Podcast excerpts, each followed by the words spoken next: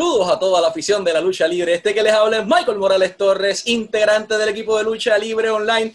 Y tenemos el enorme privilegio de presentarles a nuestra invitada en la tarde de hoy de Houston, Texas para el mundo, pero representando a toda la comunidad latina y a su México querido. Ella es, excuse me, Vicky Guerrero from AEW. Ma'am, it is a huge honor to have you as our guest. How are you doing today?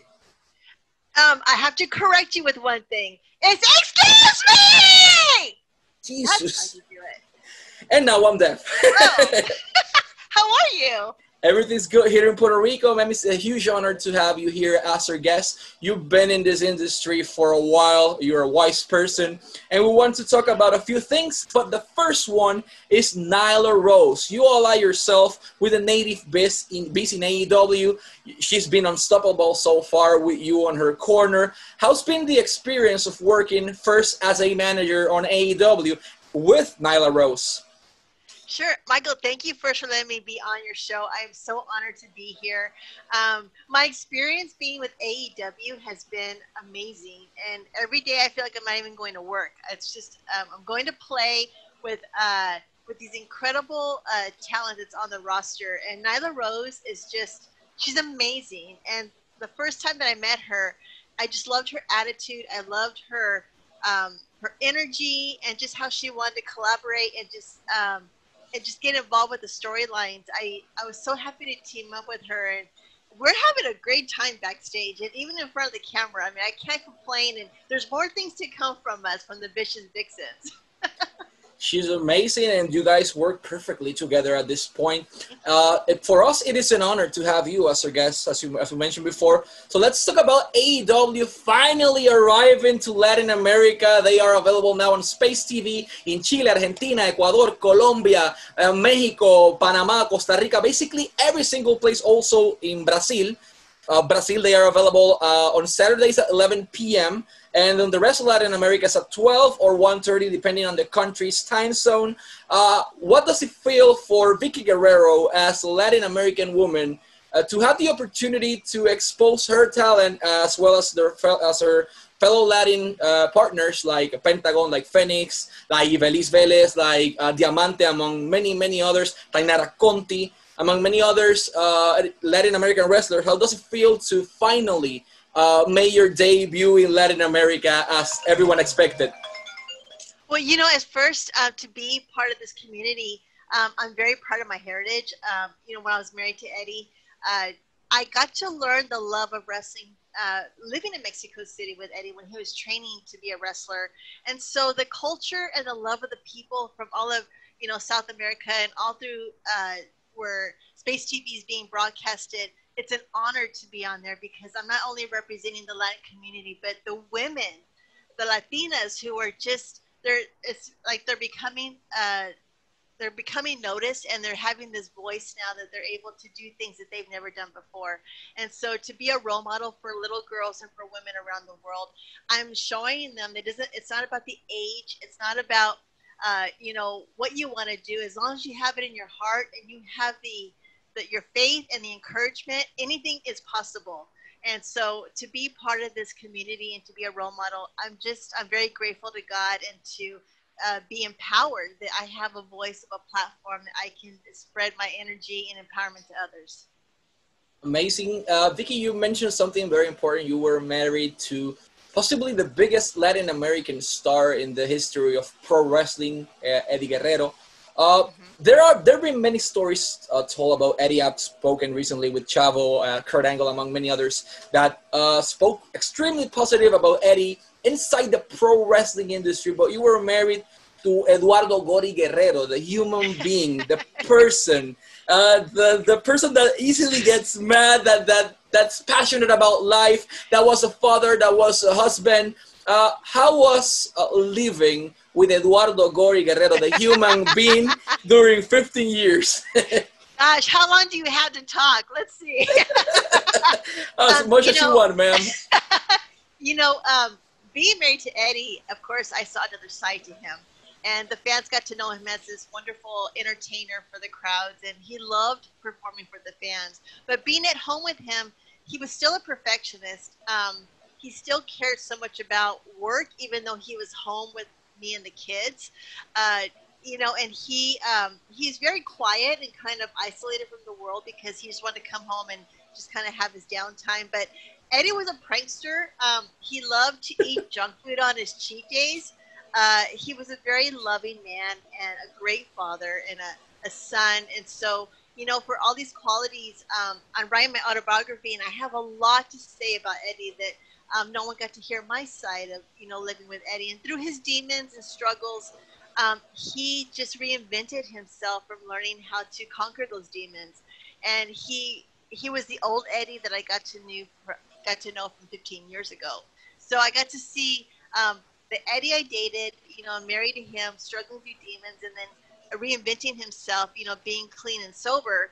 Um, it was like this whole circle of life. And, um, you know, when he passed away, it, it, wasn't fair because Eddie was one of the few that wanted to work on his life and, and make things right and uh, make amends to people that he had hurt. And so his story is going to last forever. And, and the people that love him and are influenced by him, I carry that in my heart every day because he has quite the story and the and the love of this industry, and so that's something I'm very proud to talk about. And his friends that talk about Eddie uh, are just they're incredible family to me, and so any story that I hear or funny thing, um, it's meant a lot to me and the girls. And you mentioned the girls as part of that uh, long relationship with Eduardo Gory Guerrero.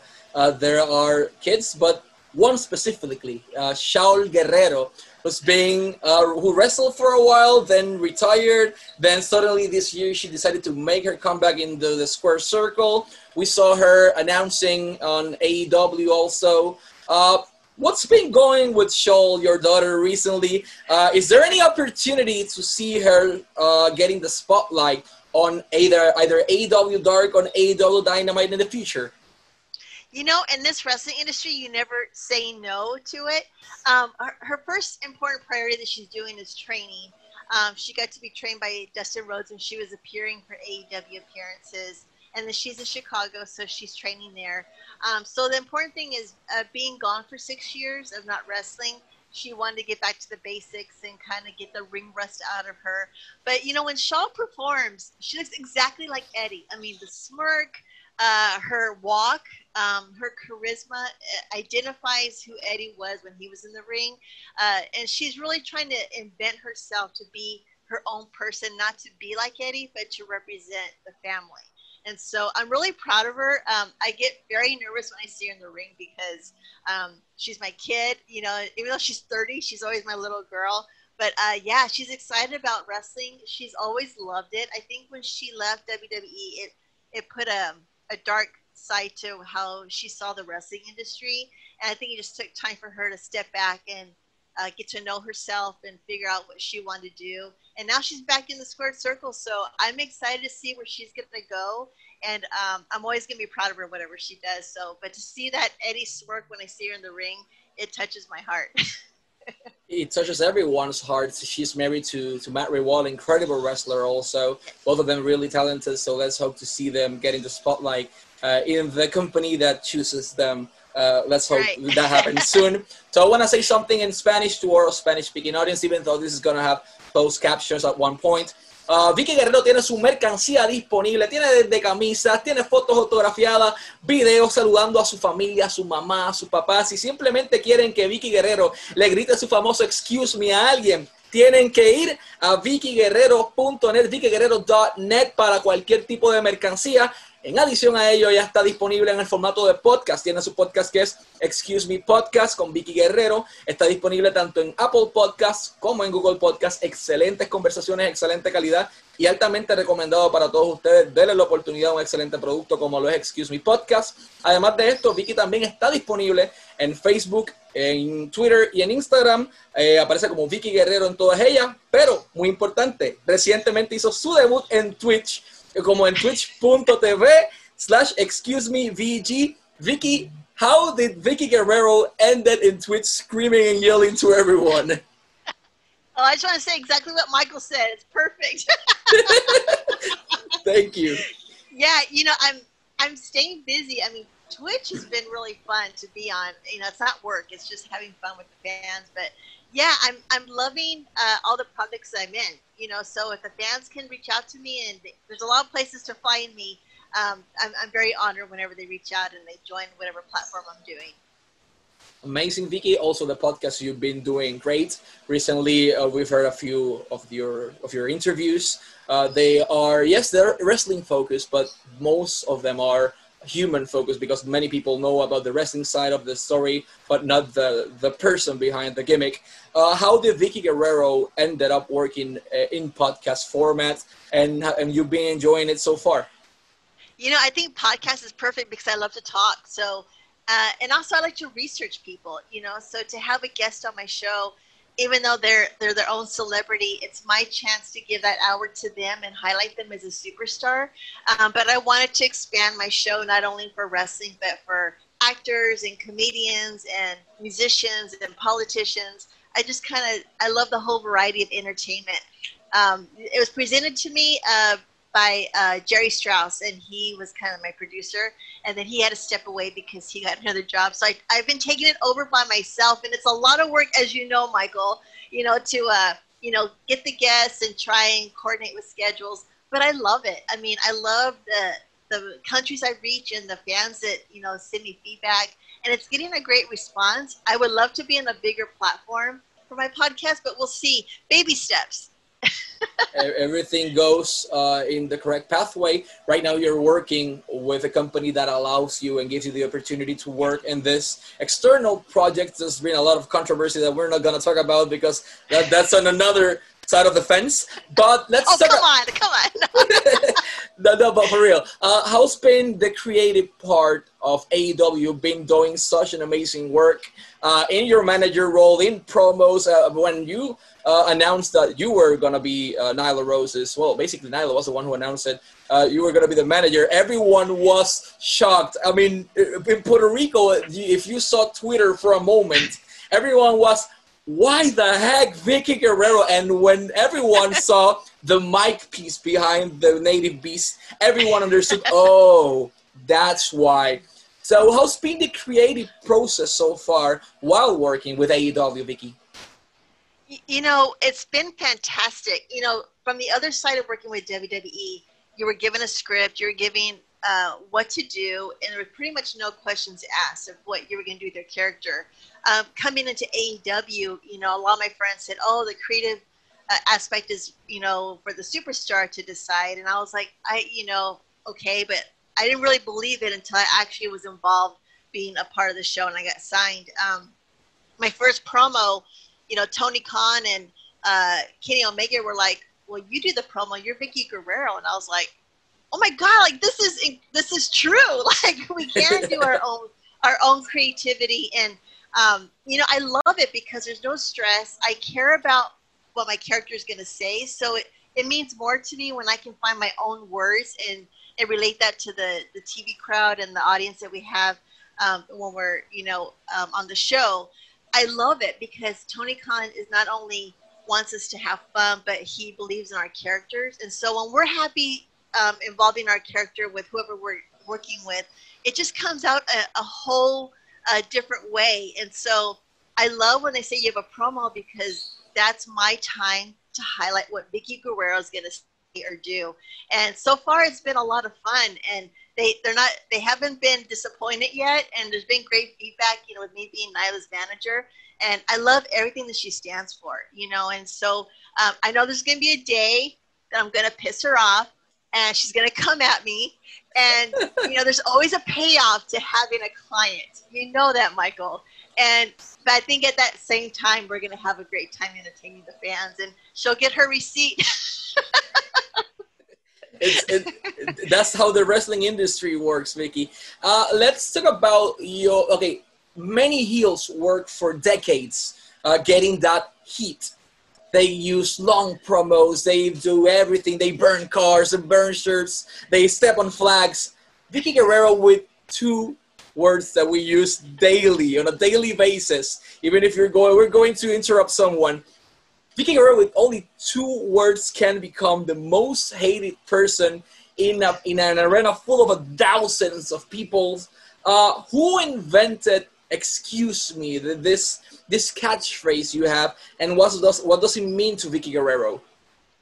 Well, the catchphrase came by surprise, and it was my own creation uh, by surprise because the story was I was getting ready to go do a promo on live TV for WWE, and my promo got changed about four or five times 30 minutes before we went live.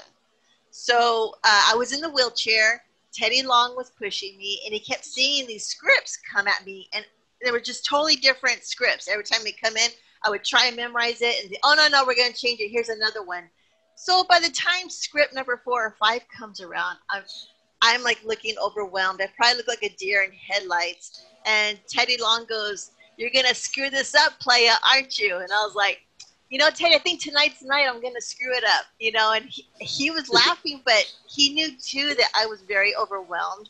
And I'm human. And so when I went out to the stage and he pushed me on the wheelchair, I went out there and I'm like, I just didn't even know where to start. And I didn't even know which promo to grab or I, I was lost. And so the crowd is very smart. The fans, you do give them credit because they know exactly what's going on in your just my face expression. And um, I forgot, and they started saying things like, "You need to go home. You don't know what you're doing. Get off the stage. You forgot your lines." And I just yelled, "Excuse me." Well, okay, not like that. I went, "Excuse me," you know, and I and they kind of roared back at me and I, I said it again, and then I didn't think anything of it. And then the next week, the writers were like, hey, let's try that excuse me again. And little by little, the fans were expecting it every time I would come out for the for my promo or whatever I had to say. And by the grace of God, it's been great for me because to this day, we're in 2020. I retired in 2014 from WWE, and now I trademarked it, and I'm using it on merchandise in my podcast and my Twitch. So um, I, I took advantage of it, and it's it's done very well for me. So I'm really happy about that. It works perfectly. So to all our fans in Spanish, shop AEW.com o shop AEW.com para cualquier tipo de mercancía. AEW Dark los martes a las 7 de la noche hora del este por el canal de YouTube de AEW. AEW Dynamite a las 8 de la noche hora del este por Fight TV y también por TNT todos los miércoles y ahora también a través de Space TV a las 12 del mediodía o 1 y media de la tarde dependiendo de su país los domingos por Space TV, AEW Dynamite y en Brasil a las 11 de la noche los sábados Eh, pueden ver AEW Dynamite de igual manera. Vickie, last but not least, what message can you send to all the Latin American fans out there that are willing or that are interested in making this uh, industry uh, pass uh, goes uh, go from for from a dream to a profession uh, to a business, but they don't know where to start. They don't know how to do it. There are multiple roles, but they don't. They are they are like Vicky Guerrero on that promo, deer in headlights. They don't know where to go. What message can you send to them to keep chasing their dreams and so they will achieve it like Vickie Guerrero did? You know, I think opportunity comes when you believe in yourself, when you can find your faith and have the inner peace within you to know that wherever you're going to do each day, you be happy with it and you're going to believe in it. And to find a good school wherever you live, you know, to have a school that's going to teach you promos and camera work and in ring training and just give you all the elements it is to develop your character to be ready for a tryout or audition. Um, I didn't have that, but I think just by watching Eddie for so many years, it kind of stuck to me, and I never knew what was going on. You know, being married to him for over 20 years, but uh, believe in yourself, and it's not about age. It's not about how you look, how about your body type. It's not about where you come from. It's about believing in yourself, and I think that's really important for someone to start with anything you want to do in life words of wisdom from a person that's made it and made it big in this industry. She can be the most hated person, but she can be a lovely role model to all the Latin American women in the world. Vicky, thank you so much for the opportunity and for your time. We wish you the best of lucks in your podcast, in Twitch, playing among us, in all your social media and your projects, but especially on AEW. Let's hope never see Nyla Rose put her hands on you because that won't end well. That will not end well. Thank you, Michael. And I love your shirt too. I see Guerrero ah. on it. Yes.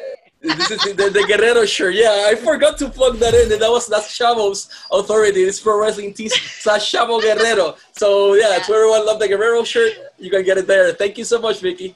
Thank you, Michael. God bless you. Thank you for letting me be on today.